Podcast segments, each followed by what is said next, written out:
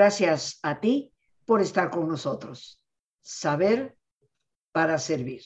He elegido como tema en particular importancia de la oración. ¿Por qué orar es importante? Creo yo, queridos amigos, que muy tristemente en ocasiones nos negamos a ver ciertas realidades en nuestro entorno. El deterioro de nuestra sociedad, los índices de violencia con los cuales tristemente estamos viviendo, la desintegración familiar, esta competencia despiadada en donde de lo que se trata es que yo sea el mejor, me lleve a quien me lleve en el encuentro.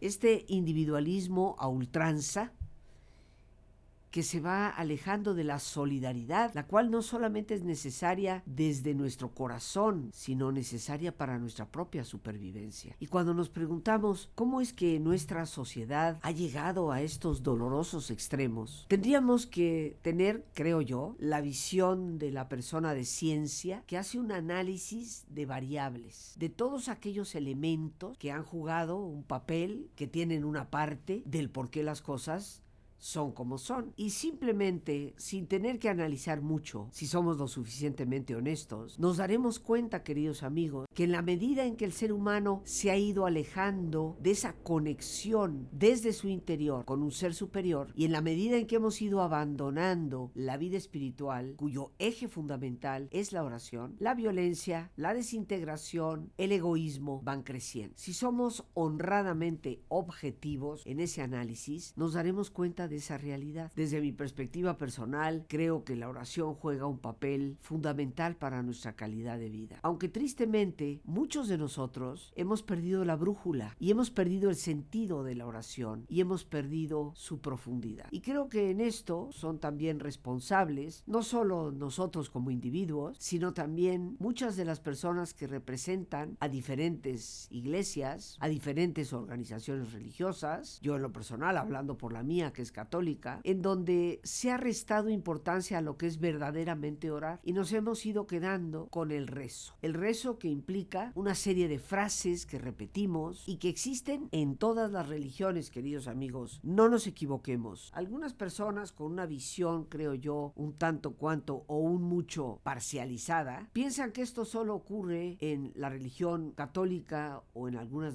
denominaciones cristianas, pero no es así. En todas las religiones existe el rito de la oración rezada. Recuerdo, como un ejemplo, hace muchísimos años tuve la enorme oportunidad de visitar Nepal, realizar un viaje a la ciudad de Katmandú, a las afueras de la ciudad y llegar hasta el pie del monte Everest. Un viaje inolvidable ciertamente para mí, en donde visité una enorme cantidad de templos budistas de la tradición de esa zona tan cercana a lo que es el Dalai Lama y la tradición tibetana. Y me sorprendió ver en aquellos santuarios, pues las estupas, que son estos como obeliscos, que terminan en una parte redonda por la parte de abajo, con los ojos de Buda dibujados, que son de los templos más antiguos del budismo, y cómo las personas iban alrededor de esa construcción, donde había unos como barrilitos, y las personas iban tocando esos barrilitos, los hacían girar, y yo pues obviamente pregunté qué significaba aquello porque iban caminando y conforme caminaban con su mano, iban haciendo girar estos barrilitos, desde mi perspectiva, y la respuesta que me dieron es que dentro de ellos había una oración, una oración por escrito, y que al hacer este movimiento y hacer que el barrilito girara sobre su eje, esto significaba que se estaba diciendo la oración. Eso, queridos amigos, desde mi perspectiva, es muy semejante a pensar que porque llegas a San Pedro en Roma y le tocas el pie a la estatua de San Pedro, y rezaste. Todas las tradiciones conservan la oración vocal, el rezo, como parte de, de lo que es en sí su práctica. Pero la relación con Dios va mucho más allá del rezo. Creo que tristemente, y lo reitero, muchas de las personas representantes de las iglesias o de las religiones se quedan tristemente en el fomento de este tipo de rezo. Pero la oración más profunda es la que han promovido desde todas las religiones, desde todas las filosofías, los grandes místicos. Aquellos que procuran que la la oración sea un contacto personal con Dios. Creo firmemente que la oración es lo que nos relaciona con un Dios verdaderamente vivo. Y cuando dejamos esta práctica, nos vamos alejando de esa realidad, de lo que significa estar relacionados con Dios. La psicología, a partir de las últimas décadas del siglo XX,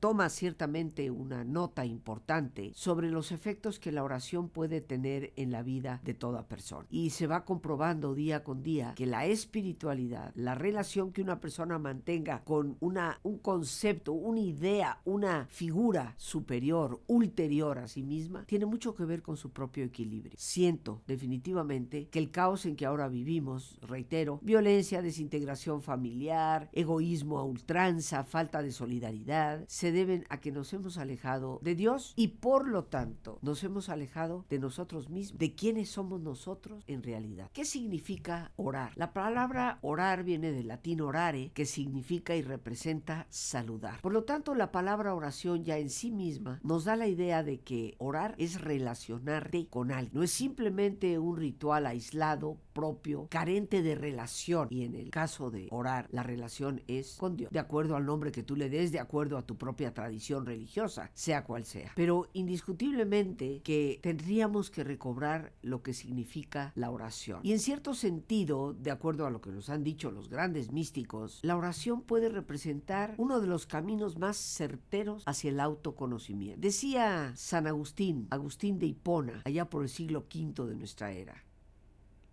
Señor, permíteme conocerme a mí mismo para llegar a conocerte a ti.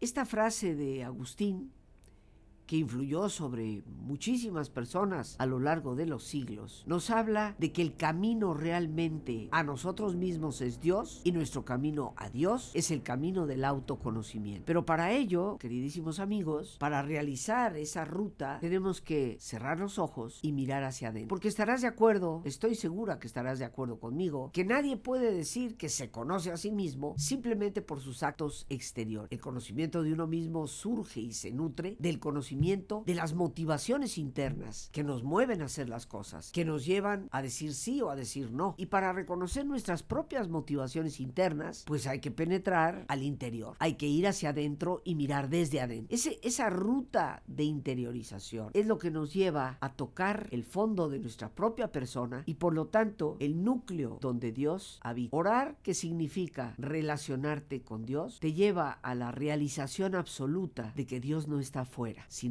dentro de ti mismo. Y esto, por favor, queridos amigos, para aquellos que tienen tendencia al fanatismo, no lo digo yo, lo dice Agustín, lo dice Santa Teresa de Jesús, lo dice San Juan de la Cruz y lo dijo Cristo cuando nos recuerda en el Evangelio de Mateo 6:6, quiero recordar, cuando ores, cierra tu puerta, entra a tu aposento y ahí en el adentro habla con tu Padre que está en lo secreto. Tenemos que desvestirnos de estas imágenes que nos representan a un Dios que nos vigila desde el exterior para encontrar al Dios que nos habita y nos sostiene. Seamos nosotros conscientes de esa presencia o tristemente no lo seamos. Tal vez por otra parte, muchas personas han dejado de practicar la oración porque consideran en un momento determinado que ese Dios, ese de afuera, no es un personaje con el que vale la pena relacionarse. Cuando efectivamente te han dicho durante tantas ocasiones, años enteros, que Dios te vigila, te castiga, es furibundo,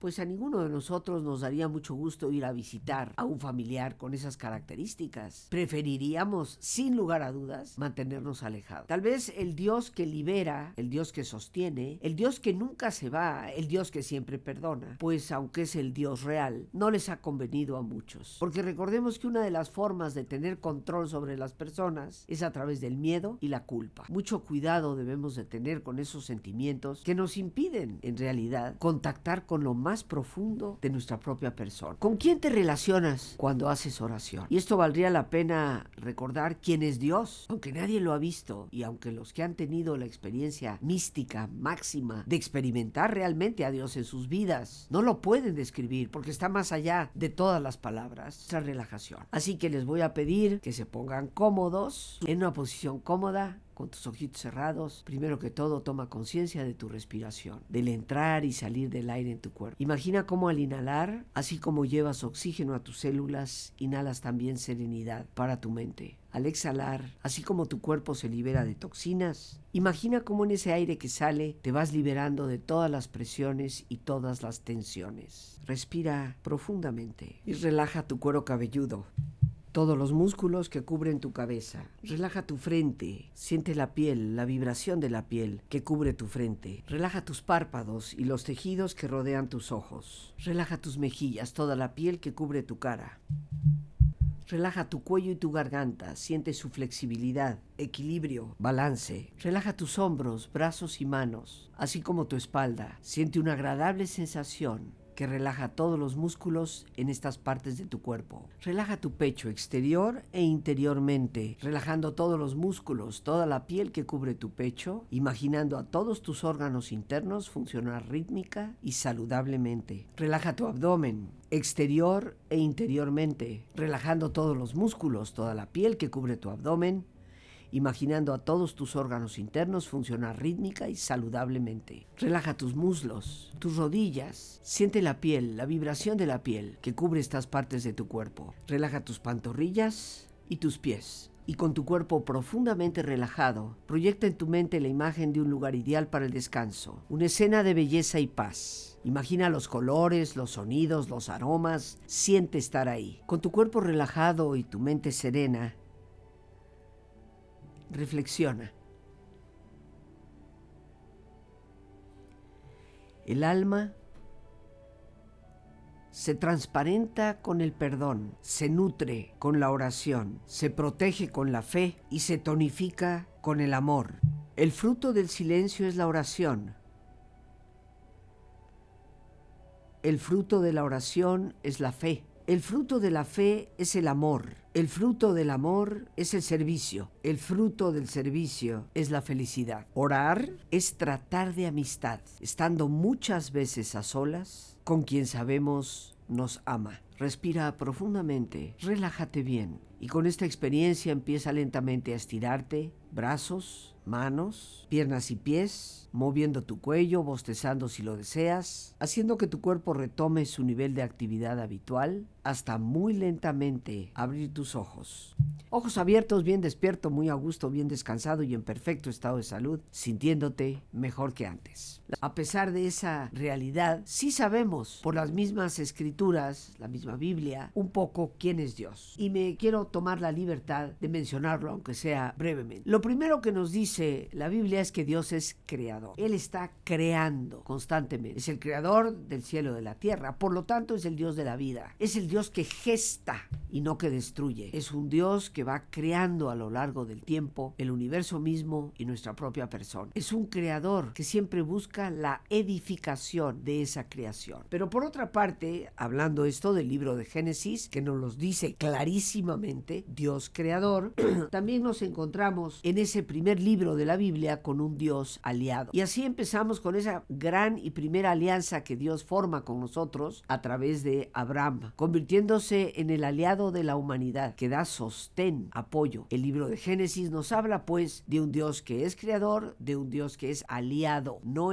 no juez, sino aliado con el ser humano. Nos encontramos muy importantemente en la Biblia con el segundo libro, que es el libro del Éxodo. Y aquí Dios aparece como liberador, un Dios que nos libera de nuestras esclavitudes, un Dios que nos lanza a la aventura de ser plenamente humano, un Dios que siendo aliado y siendo creador quiere procurar siempre libertad. No es por lo tanto un Dios opresor, ni castigador, ni justiciero. La Biblia desde el Antiguo Testamento nos habla también por medio del libro de Levítico, Deuteronomio, de las leyes de Dios. Y tristemente la mayoría de nosotros nunca se ha detenido a contemplar el realismo liberador que tienen esas leyes. Dios es guía de felicidad. Si tan solo no matáramos, no robáramos, no levantáramos falso testimonio, honráramos a papá y mamá, nos diéramos el tiempo de santificar fiestas, o sea, de descansar, pues ya con solo esas cinco cosas te darías cuenta innegablemente que viviríamos bastante mejor. ¿No crees tú que este mundo sería bastante más feliz si no matáramos y no robáramos? Con lo cual nos aseguraríamos honestidad, transparencia. Las leyes de Dios no son prohibitivas, son liberadoras, pero tendríamos que entenderlas desde lo que es ser libres verdaderamente y no libertinos para abusar de otras personas y causar tanto daño.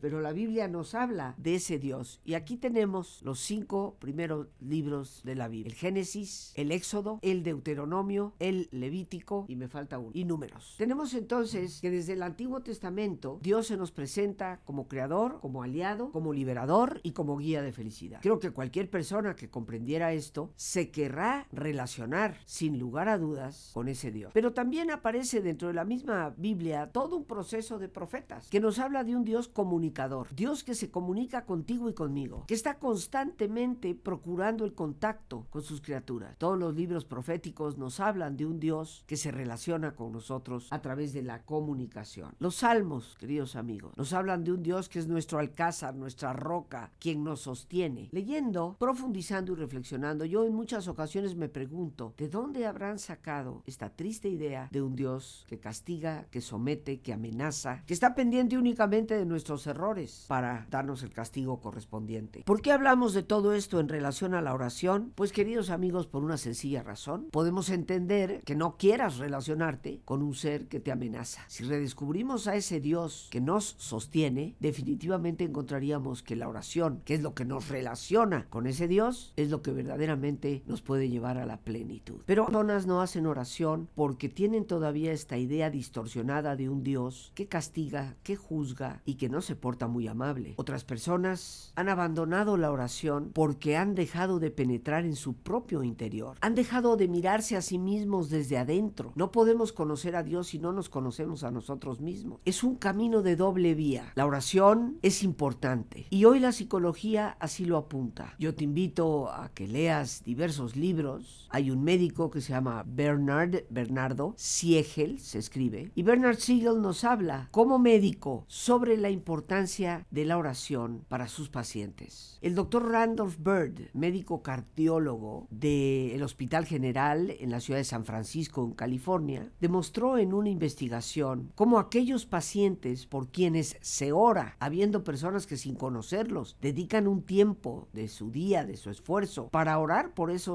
extraños, han revelado ser los pacientes que más rápidamente se recuperan y consumen menos medicamentos. Existe abundante investigación hoy en día sobre la importancia de la oración y desde el punto de vista psicológico, que es mi profesión, existe también un largo camino ya recorrido de lo importante que es para el ser humano esta conexión con algo superior a sí mismo. Tal vez la desesperación en la que hemos caído se debe a que nos hemos inflado tanto en nuestro ego, pero en este mundo lleno de alfileres quedamos ponchados muy fácilmente. Y cuando un ser humano no tiene ninguna relación con algo que sea superior a sí mismo, en el momento en que el mundo se derrumba, las relaciones que eran significativas se pierden, tu fortaleza, tu fuerza parece desvanecerse, quedamos totalmente desvalijados y desvalidos. Y con esto, queridos amigos, perdemos completo esa capacidad de respuesta que necesitamos darle a los retos que la vida nos presenta. Yo hoy quiero aprovechar la oportunidad para invitarte. Voy a tener el enorme gusto y privilegio de compartir con todos ustedes un retiro en la casa de oración del Carmelo, Maranatá, como se llama esa casa de oración, en Valle de Bravo. Este retiro se titula Saber orar y con quién. ¿Con quién es con la persona con quien nos relacionamos en la oración? Hay que descubrir a ese Dios vivo, a ese Dios creador, liberador, aliado, comunicador, guía de nuestra felicidad. Encontrar precisamente que la oración no es el rezo, que en algunos momentos de la vida lo necesitamos porque parece que la mente no nos da para otra cosa y el repetir una frase constantemente se convierte en una ayuda, eso es innegable, dicho sea de paso. Ese rezo repetitivo existe en todas las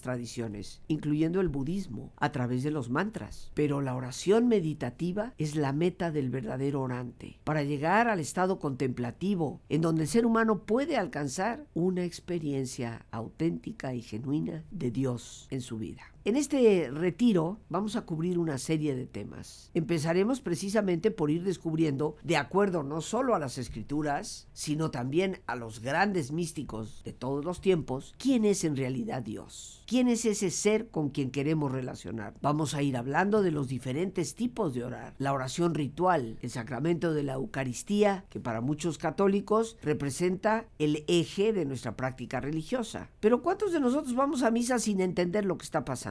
Sin saber de qué parte se conforma. ¿Qué significa cada uno de los gestos? ¿Qué representa para nosotros más allá de lo que haga el representante o sacerdote? Oración ritual, que juega un papel en la vida de todo ser humano. ¿Por qué? Porque los seres humanos necesitamos símbolos y eso es lo que son los rituales. La oración vocal, esa oración de rezo, que tal, también en algunos momentos juega un papel en nuestra vida. La oración meditacional, oración mental. Decía Santa Teresa de Jesús, pobres aquellos que tan solo oran con la boca, hay que orar desde el alma y eso es la oración mental.